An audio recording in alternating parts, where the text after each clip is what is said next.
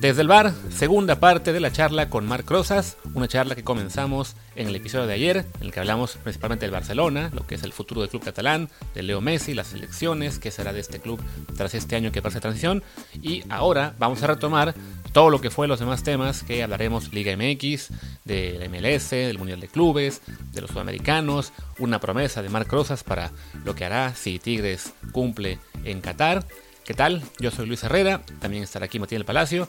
Antes de comenzar, les recuerdo como siempre que estamos en Amazon Music, Apple Podcasts, Spotify, Stitcher, Castro, Castbook, Himalaya, iBooks y muchísimas apps más. Así que por favor, suscríbanse, déjenos un review de 5 estrellas en caso no se pueda. También háganle retweet al promo que hacemos del programa para que así más y más gente nos encuentre. Y dicho esto, pues venga, les recuerdo, bueno, que primero que nada, la charla con más cosas, ya está el episodio de ayer, si no lo han escuchado, vayan primero con ese, aunque realmente cada, cada episodio se sostiene por sí mismo, pero bueno, les recomiendo, no se lo olviden. Vean ese episodio, también lo que ya sacamos el lunes sobre la Liga MX, Mexicanos en Europa, sobre la NFL. Y ahora sí, pues ya, vamos con la segunda parte, charla con Marc Rosas.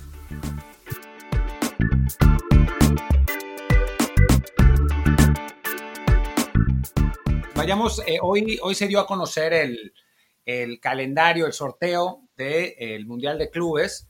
Eh, Tigres va a tener que enfrentar al Ulsan Hyundai de, Corea, un rival que parece asequible, en primer lugar porque, bueno, viendo su plantel, no, no es un plantel que, impresione tanto, pero en segundo, porque su técnico ya avisó que su prioridad va a ser el torneo local y que quizás no lleve a todos los, a todos los jugadores al Mundial de Clubes, entonces pues Tigres en ese sentido sale con ventaja. Y después, sobre todo, el eh, rival de semifinales, que siempre es muy importante, eh, será el, ganador de la Copa Libertadores, ¿no? Eh, Santos o, Palmeiras, dos equipos que no están en este momento entre los mejores de Brasil, que llegaron un poco a trompicones, sobre todo el Palmeiras a la, a la final de Libertadores. Entonces, parecería que se le abre una, una buena opción a Tigres. Y bueno, hemos leído a Marc hablando haciendo declaraciones polémicas sobre el nivel de juego de los equipos sudamericanos y pues valdría la pena eh, platicar con él y preguntarte, Marc, ¿cómo, ¿cómo ves este sorteo para Tigres y si ves que, que si crees que tiene chance de llegar a la final? A ver, eh, polémicas porque ellos las hicieron polémicas. A mí me parece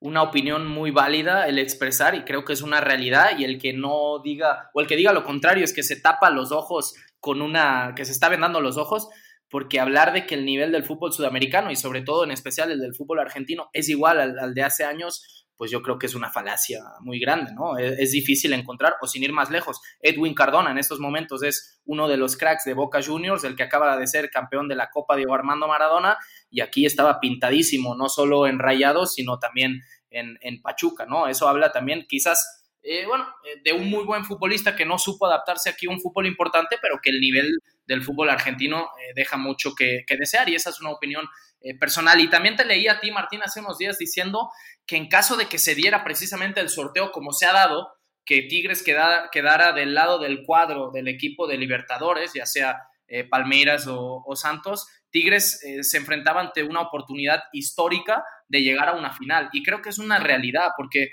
eh, eh, eh, ahora sí, ¿no? nos estamos encontrando, no sé si con el mejor Tigres, si esta oportunidad hubiera llegado hace tres o cuatro años, la forma de competir habría sido muy, muy diferente, pero creo que sí están ante una oportunidad de oro de, cerrar pues muchas dudas que nos había dejado precisamente ese gran equipo, ese gran plantel, el equipo de la década para muchos, ¿no? Que ha arrasado en el fútbol mexicano, que para mí personalmente eh, podría haber arrasado aún más por el plantel que tenía, ha estado en varias finales y también las ha perdido, pero a nivel internacional siempre quedaba a las puertas de. Y por primera vez, eh, aunque fuera en una situación diferente, en una burbuja, eliminación directa, como sea, acaba siendo campeón contra el LAFC en un mejor cuadro, también todo hay que decirlo, y está ante una oportunidad histórica de enfrentarse realmente, creo yo, al Bayern de Múnich en la final del Mundial de Clubes. Aquí, digamos, el, peligro es que, que, bueno, para Tigres, es que le ocurra lo que suele ocurrir a los clubes mexicanos que ya más de una vez hemos escuchado. Ah, oportunidad, histórica para, oportunidad histórica para triunfar porque le tocó un buen sorteo, le tocó el sudamericano que no es tan, impactante. El año que fue el Pachuca, que, ah, miren, está Liga de Quito ahí, que es un equipo ecuatoriano, seguramente le va a ganar. Ese exceso de confianza que tenemos de repente en México, de que, ah, seguro le ganamos al asiático o al africano, cualquiera que sea, y si nos toca el sudamericano, pues estamos parejos y les podemos ganar. Cuando la realidad es que la mitad de las veces perdemos con el asiático africano o lo que sea, y al sudamericano nunca le hemos ganado en la circunstancia que sea. Entonces, ahí creo que es parte de esa polémica que tenemos, que es, y yo también tuiteé un poco al respecto, de que, bueno, sí, en este momento yo creo que la Liga MX quizás se da un tiro con la Argentina, probablemente incluso algunos clubes sean mejores que el promedio, sobre todo el promedio de clubes, quizás sea, mejor en México. Con Brasil yo aún creo que estamos un paso atrás, más allá de que lo que hemos visto en esta Libertadores no, no impresiona mucho. Y, la, y lo que tenemos que hacer para poder decir que tenemos mejor liga y mejores clubes es ganarla, ¿no? Cosa que pues, llevamos ya en el Mundial de Clubes casi 20 años intentándolo sin un solo éxito. Totalmente, o sea, al, final estas son opiniones y son opiniones de gustos, ¿no? A mí, a mí ponme a ver, digo, hay partidos de fútbol mexicano que también te duermen y, como te este duermen, sí, como este fin de semana, para mí fue muy radical el cambio de la fecha 1 a la fecha 2, ahora hay muchas críticas y está de moda criticar el nivel de nuestro fútbol y buscar los porqués. Bueno, a mí la fecha 1 me pareció pues bastante divertida, no sé si en cuanto a nivel, pero al menos en cuanto a espectáculo, ¿no? Que, que siempre hablamos de que la liguilla es la que nos da el espectáculo y no el torneo regular, pero al final estas opiniones de si te gusta más o menos una liga o si es eh, hay más calidad o más talento futbolísticamente, está claro que nadie compite como los sudamericanos, nadie compite realmente como los argentinos, como los uruguayos, ese nivel de, de hambre, de competencia, ellos lo tienen innato y aquí si nosotros lo tuviéramos, pues habríamos conseguido no solo a nivel clubes, sino a nivel selección también muchos más, muchos más éxitos, pero eso se, la vara de medir al final es en competencia directa, como tú dices. Y ahí, como, primero no estamos, y cuando estamos tampoco hemos estado a, la altura ni al, ni al nivel, pues todo queda en el aire, ¿no? Y creo que aquí queda una muy buena oportunidad de, Tigres en caso que supere. Para mí siempre el partido más difícil eh, y eso te lo podrá decir también eh, Martín, que creo que ha estado en muchas competencias en los mundiales, sobre todo coincidimos en el último mundial de, Rusia, que nos saludamos ahí. Eh, nos conocimos, de hecho, antes de, un entrenamiento de la selección mexicana con Juan Carlos Osorio. El primer partido es el más difícil de todos, porque tú llegas a, un torneo desconocido, ante un rival bastante desconocido, y, y siempre eh, pues las expectativas son muy altas, ¿no? Y, más cuando llegas como favorito. No pasó en este último mundial por parte de México porque se enfrentaba a Alemania, pero si recordamos el segundo partido fue contra Corea y parecía que era el más fácil y creo que fue de lo más difícil que se encontró México, ¿no? Acabó ganando, acabó rindiendo muy bien y a nivel clubes pues nos pasa exactamente lo mismo. Si Tigres llega con esa capacidad de generar fútbol y ese convencimiento y sobre todo eh, eh, no, no el Tigres amarrado que hemos visto muchas veces de del Tuca Ferretti, sino un, Tigres alegre y un Tigres buscando el arco rival, creo que no habrá ningún problema para estar en esa semifinal. Y ahí eh, yo espero que los Tigres me ayuden, porque después de toda la que me ha caído, sobre todo de Argentina, en Twitter, en Instagram, que si sos un muerto, que si a quién le ganaste, que si cosas así, por opinar que su fútbol es un desastre, que es lo que a mí me parece, pues ojalá me ayuden los Tigres y le ganen al equipo sudamericano, porque creo que que sería la confirmación de que, bueno, de que la Liga MX, aun teniendo muchísimos problemas, muchísimos y muchísimas cosas que mejorar, y que vuelva el descenso, y, que, clasifiquen solo ocho, y que dejen salir a futbolistas jóvenes mucho antes, y que no, eh, yo sé que es una broma que ustedes tienen en común ahí en, Twitter también, pero que no cumplan su ciclo, entre comillas lo, lo digo, y que los dejen volar, como está pasando en la, en la MLS y en otras ligas, y sin ir más lejos también en las sudamericanas, pero que sobre todo pienso que la Liga MX es mucho mejor como liga eh, en cuanto a nivel futbolístico y en cuanto a estructura que las demás ligas del continente americano, pero falta confirmarlo y ojalá los Tigres me ayuden a hacerlo en esa semifinal. Oye, eh, que es, es, horrible cuando, cuando uno le toca enfrentarse a la clica argentina en, Twitter, ¿eh? A mí me pasó cuando, cuando dije que Riquelme no había sido tan bueno. Es que es no, bueno. lo, de ellos es, y ojalá, y es envidiable, ¿eh? Y ojo, ¿eh? no es criticable, es envidiable. Y tú, tú eres medio argentino, nos confesaste el otro día, ¿no? Eres mitad, verdad. mitad argentino, pero, pero, pero para mí es envidiable, porque aquí somos todo lo contrario. Aquí somos de, de alabar todo lo demás y a nuestra liga no la bajamos de mediocre. Y nuestros futbolistas eh, es que hablan bien de uno y ya lo están inflando, ¿no? Espérense. Eh, y, y, yo lo vi desde que llegué y desde que pisé México, y, siempre pobre pongo al mismo, ¿eh? Y ojalá si lo escucha no, no se lo tomen como algo personal. Pero tú vas a cualquier futbolista argentino y le preguntas de un compañero, oye, ¿qué, tal es ese futbolista? No, es un crack, es un monstruo, es, un fenómeno, es, no. Tú le preguntabas a cualquier futbolista en, en época de la que se esperaba mucho y acababa de ganar el oro y se fue a Europa y lo que sea, por Marco Fabián, la primera respuesta, ¿cuál era? No, es un pues, borracho. Es un borracho. Es, es, es, le gusta mucho la fiesta, le gusta la farándula. Oye, pero yo te estoy preguntando como futbolista, o sea, valoremos más lo nuestro. Y sí, seguramente eh, a Marco, pues mira, le gusta, pues, pues lo puede hacer, es joven y es soltero y puede hacer todo lo que quiera, ¿no? Pero yo te estoy preguntando como futbolista y creo que quiero que me vendas y hay que saber vender, vendernos mucho mejor. Y ustedes, la verdad, no sé cómo lo hacen, eh, seguramente tienen algún aparatito por ahí, pero el gran problema del fútbol mexicano es que no se ve a nivel mundial. Es que no se ve en ningún lugar y no nos sabemos vender. Y desde ahí ya estamos perdiendo. Y ellos te defienden. Y ahora decías el, tema de Riquelme, pues a ver, Riquelme eh, en Villarreal triunfó hasta cierto punto porque le armaron a, Boca Juniors ahí en Castellón, porque tenía prácticamente todos los compañeros y porque tenía a Forlán al frente y porque, y porque jugaban por y para él. Pero en el Barça era una tristeza ver a Riquelme pero era una tristeza verlo desde, desde la poca adaptación que tuvo, porque llegaba al vestidor y no hablaba con absolutamente nadie, lo veías todo el día con la cabeza gacha, o sea, Riquelme habrá representado lo que quieran para Boca, incluso para selección argentina en algunos momentos, ¿no? Pero, pues ni siquiera, ¿eh? O sea, si ves, si ves las participaciones de Riquelme con Argentina, es francamente decepcionante comparado con lo de Boca Juniors. Ese es eh, mucho, eh, uno de mis, de mis ejemplos típicos, ¿no? Cuando me dicen, no, Riquelme es un crack, eh, lo ganó todo, Riquelme. Lo ganó todo, con Argentina no ganó nada, ¿no? no, no O sea, en, el Mundial de, de 2006 se la pasó tirando pases para atrás.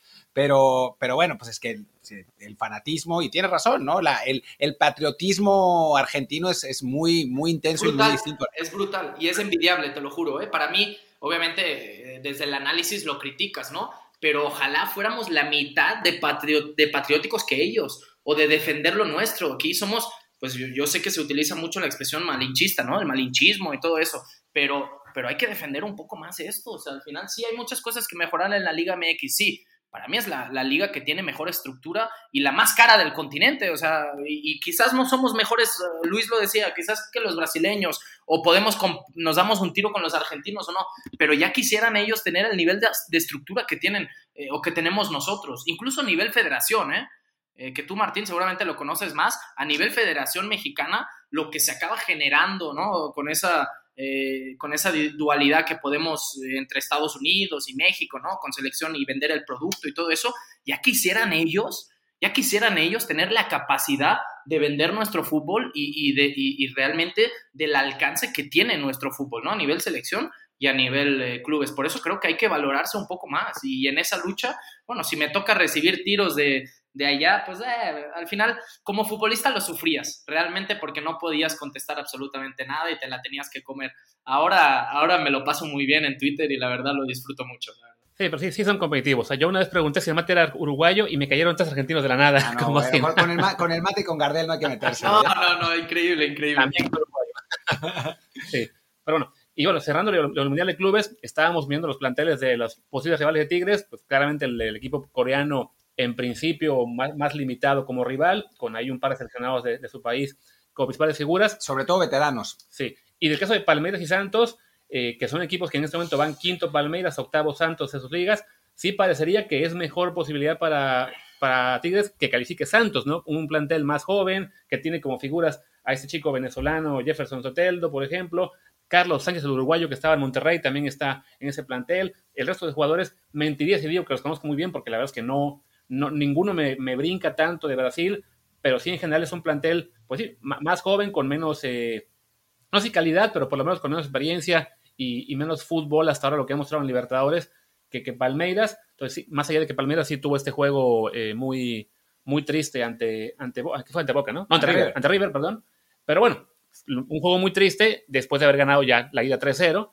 Entonces, pues uno pensaría, para, para Tigres, que llegara Santos con un plantel más, más inexperto y además que está viendo que los brasileños están jugando los dos, todo enero están jugando cada tres días, entonces en carga de partidos es, es muy complicada, pues sí, pinta para que Tigres tenga ahí una posibilidad muy, muy buena, recordando como siempre que primero, por favor, le ganen a su pariente coreano que se viste igual aparentemente, y ya después pues, sí, a soñar con que le pueden ganar a Santos o Palmeiras y por fin dar ese pasito extra en Mundial de Clubes, ¿no? Sí, la, semifinal sería el día 7, ¿no? Eh, los cuartos de final de Tigres son el día 4 contra el Ulsan y recordamos que la final de la Libertadores es el 30, ¿no? El sábado 30. Entonces, eh, llegaría con una semana solo el equipo eh, sudamericano. A mí, a mí no me preocupan tanto los nombres, me preocuparían los nombres eh, quizás si fuera River, porque River, y si algo ha demostrado Gallardo, es que aunque le quiten futbolistas, sabe reinventarse y sabe hacer competir a su equipo como nadie, ¿no? Y yo creo que ese partido precisamente del Palmeiras lo achaco más a la gran respuesta y sobre todo al gran trabajo táctico y a, la gran idea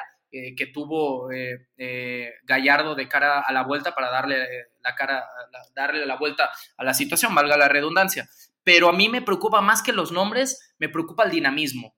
Ya sea Santos con un equipo más inexperto o Palmeiras con futbolistas más, más desequilibrantes, sobre todo con Luis Adriano, ¿no?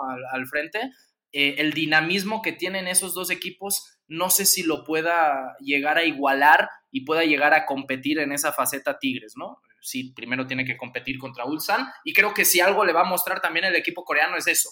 Quizás no le va a quitar el balón, pero lo va a hacer correr, porque los asiáticos, los coreanos, además de ser ordenados, pues si algo tienen es, es esa capacidad de, eh, aeróbica, ¿no? De hacerte correr durante todo el partido y de competirte eh, más allá de que a nivel calidad, a nivel talento no estén a, tu nivel. Pero sí me preocupa eso, el, ida y vuelta de un partido, el llevarlo hasta los 90 minutos, el que Tigres sobre todo, si de algo ha pecado en las últimas épocas es de no saber cerrar los partidos, porque Tigres te mete un gol y te lo intenta dormir, y creo que tiene talento suficiente como para meter uno y meter dos y meter tres, y ahí sí, ahí sí ten toda la posesión que, que quieras y duerme y mata a los rivales corriendo detrás del balón, porque pocos equipos saben hacer eso como Tigres o como León, ¿no? En todo el, continente americano. Sí, bueno, hablabas de nombres que tiene, por ejemplo, sobre todo River, que tiene a Marcelo en la, en la, en la banca. Eh, ojo con Santos, eh, que tiene un cuerpo técnico con Cuca, Cuquiña y Chulapa.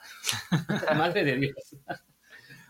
Oye, Marc, y ya para, para ir cerrando, eh, hablemos un poco de la MLS. La, última vez que nos vimos fue en, en, en Los Ángeles, en un, en un, partido entre la selección eh, mexicana sub-20 de jugadores que están en Estados Unidos, aunque no lo crean, eso existe, sí, sí, sí. Contra, contra la selección de Alianza, que es una, una academia eh, de jugadores normalmente latinos eh, que, que, está en, que está en Los Ángeles. Eh, y bueno, tú ya te, hemos leído tuitear bastante sobre el MLS, sobre, sobre cómo ves el, la liga, como, sobre si casi nos alcanzan. ¿Tú cómo, cómo lo ves?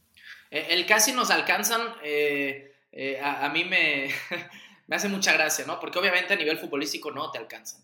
Eh, a nivel futbolístico puede aparecer un Toronto, puede aparecer un Salt Lake City, puede aparecer un LLAFC, un equipo que por condiciones, por situaciones, por futbolistas, por entrenador también, porque recordemos que es Brock Bradley, ¿no? El entrenador del AFC, o si vamos más atrás, Greg Benny en el Toronto, que ahora será el nuevo entrenador del Chicharito y de Jonathan Galaxy, eh, pues te pueden llegar a competir y es una realidad, tienen muy buenos futbolistas, pero también, eh, y lo hemos hablado muchísimas veces, hasta que no se quite el tope salarial, ellos no podrán competir con nosotros a nivel futbolístico. Y aún haciéndolo, creo que tomará muchos años. ¿Por qué? Porque aquí el futbolista medio, eh, sin, hablar de clases, ¿no? en el fútbol mexicano, pero realmente el futbolista medio está muy bien pagado. ¿Por qué no salen más futbolistas al extranjero, más futbolistas mexicanos al extranjero? Porque aquí el futbolista, eh, digamos que no es estrella o que no es referente en su equipo, está muy bien pagado y los salarios son muy buenos. Y esa es la diferencia con Estados Unidos, ¿no? Que, realmente ahí el, nivel medio es, es muy bajo, tienen dos, tres muy buenos eh, futbolistas, eh, algún cuarto, quinto que te pueda parecer, futbolistas jóvenes que ahora ya estamos viendo que están volando rápido a Europa por esa formación de academias y por ese seguimiento cada vez más. Creo que José Mourinho lo, comentaba hace unos días, que, que saben y conocen que se está trabajando muy bien en la, en la MLS a nivel academias y a partir de ahí además de que las facilidades que puede ofrecer un, pasaporte comunitario y, y, todo lo que me digan, pues, pues es mucho más asequible llegar y pagar un millón de dólares por un futbolista de 18 años que te puede salir bien o no, pero sabes que está bien trabajado, sabes que, viene de una, una buena educación también, por así decirlo, que trae pasaporte, que no te cuesta tanto traértelo y te puede acabar rindiendo, ¿no? Creo que esas son las, las diferencias un poco entre la MLS, lo que están haciendo muy bien y lo que aún les falta, que es muchísimo para poder alcanzar a nivel competitivo y a nivel futbolístico a la, a la Liga MX.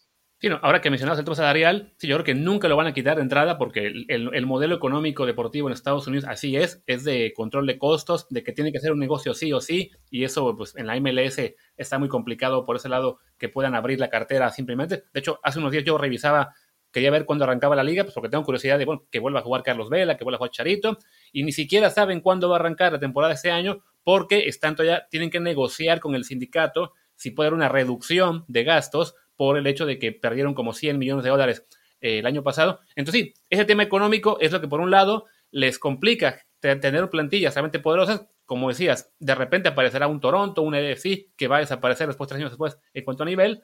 Y también que, bueno, lo que sí facilita que sus jóvenes se vayan muy rápido porque los venden, no solo porque los estén siguiendo desde Europa en términos de que es, una, es una, un, un, trabajo bueno de academias, sino porque, bueno, tienen agencias atrás muy, muy poderosas de representación y además porque para los clubes eh, de la MLS y bueno, la liga en general, venderlos es, una, es ahora también una fuente de ingresos un poco como es para Argentina, ¿no? Es una forma de mantener esto a flote, es seguir vendiendo, seguir vendiendo y, y así poder eh, sacar esto a flote, ¿no? Pero sí, creo que en todo caso, la MLS no es lo que nos debe preocupar, sino la selección de Estados Unidos, que es donde ahí sí, sí. en unos pocos años nos podrían dar no solo un susto, sino ahí sí rebasarnos como en su momento en 2002 que nos dieron el Mundial, pero ahí sí ya con un tema de sin regreso, ¿no? Porque si tienen 40 jugadores en, en Europa a nivel top, México no, no va a tener forma de competir con ellos, ¿no? Y, apareció otro, ¿no? En las últimas semanas, Hope en el, en el Schalke también, un futbolista que había sido eh, formado en una academia del Fútbol Club Barcelona en los Estados Unidos, que acaba fichando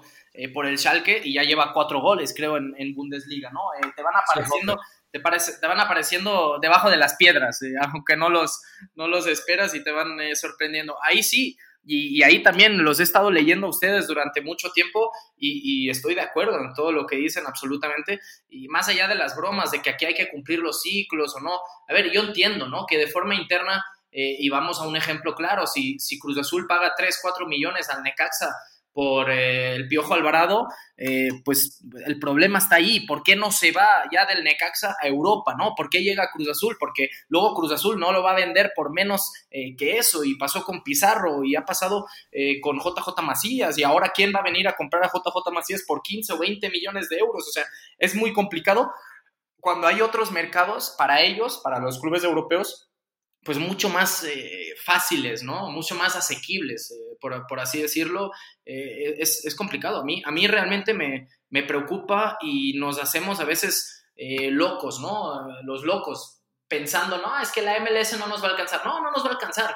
El problema aunque no sea de formación directa de MLS, porque hablabas de 40, ¿no? Jugando a un gran nivel ahora seguramente o en grandes clubes en Europa más o menos, pero quizás de esos 40 que habrán sido formados en MLS directamente, unos, unos 8 o 10 quizás, ¿no? Los otros son de academias eh, de ahí de Europa y, de fuerzas básicas, como es el caso de Conrad de la Fuente, por ejemplo, o, lo de Serginho Des, ¿no? que sale del Ajax y Conrad de la Fuente ya lleva mucho tiempo en las fuerzas básicas del Fútbol Club Barcelona, pero, pero de alguna forma tendríamos que, cerrar ese gap, esa distancia, ¿no? Y, dejar abrir un poco más las puertas a nuestros futbolistas. Yo no entiendo, porque también aquí criticamos muchos, ¿no? Es que tenemos muchos futbolistas en Europa y no juegan. ¿Y de qué nos sirve? Bueno, creo que la mejora de Diego Laines ha sido eh, pues muy significativa en los últimos tiempos y lleva un año y medio sin jugar, prácticamente sin tener participación, entrenando, entrenando con los mejores, entrenando en una liga competitiva, entrenando con muy buenos futbolistas en su día a día y sobre todo él preparándose para eso, ¿no? Hay, hay que darle tiempo también al, futbolista mexicano de adaptación al, fútbol europeo. Si nos da el síndrome del jamaicón y si desde aquí decimos, no, es que mejor que se regrese a la América o mejor que esté aquí, bueno, pues, pues es que eh, hay que tomar ejemplos buenos también, y así como tomamos ejemplos malos de la MLS en, abolir el descenso, eh, pues también tomemos los ejemplos buenos, no solo en cuanto a organización y si hay que hacer burbujas cuando hay COVID o no para evitar contagios, eso no, no lo sé porque no sé realmente los costos de, de hacer todo eso, pero al menos de, dar la libertad a, futbolistas jóvenes a volar. Y si no, ya tendrán tiempo a regresar, pero creo que ese ejemplo sí lo deberíamos tomar de ellos. Y ahora sí, ya para, para cerrar, pues Cruz Azul, ¿no? Tú exjugador, conociste a la directiva, eh, estás ahí, eh, pues conoces bien cómo, cómo funciona ese equipo. Y bueno, pues ha salido un montón de información desde digo, ni, ni, siquiera perdamos tiempo en, en hablar de la, de la, estupidez de Héctor Huerta, pero desde pues los, los, lo que está haciendo la nueva directiva, que parece error tras error, como lo que se robaron los, los Álvarez, digamos que la situación en, en, en la máquina celeste es más bien turbulenta.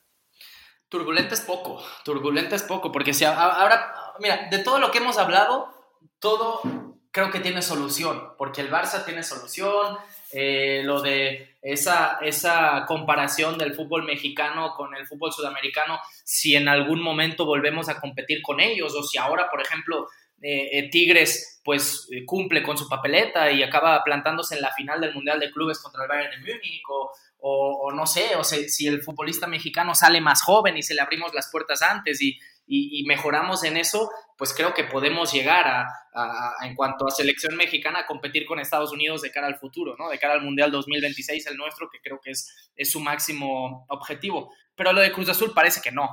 Lo de Cruz Azul eh, para mí ya es resignación, eh, porque cuando, y, es un ejemplo que he puesto mucho durante los últimos tiempos, ¿no? Yo desde que estoy en México, al menos, yo llegué en enero del, del 2012, cumplo nueve años ahora, eh, y yo vi a un Cruz Azul muy convincente de Memo Vázquez eh, ganar la Copa y perder una final muy dolorosa, muy dolorosa contra el América. Pero seis, ocho meses después me corren a Memo Vázquez y empezamos de cero otra vez. Después de un tiempo en el que Cruz Azul, eh, pues sí, fue super líder, creo, con Luis Fernando Tena, pero no llegó, no figuró, no volvió a ninguna final.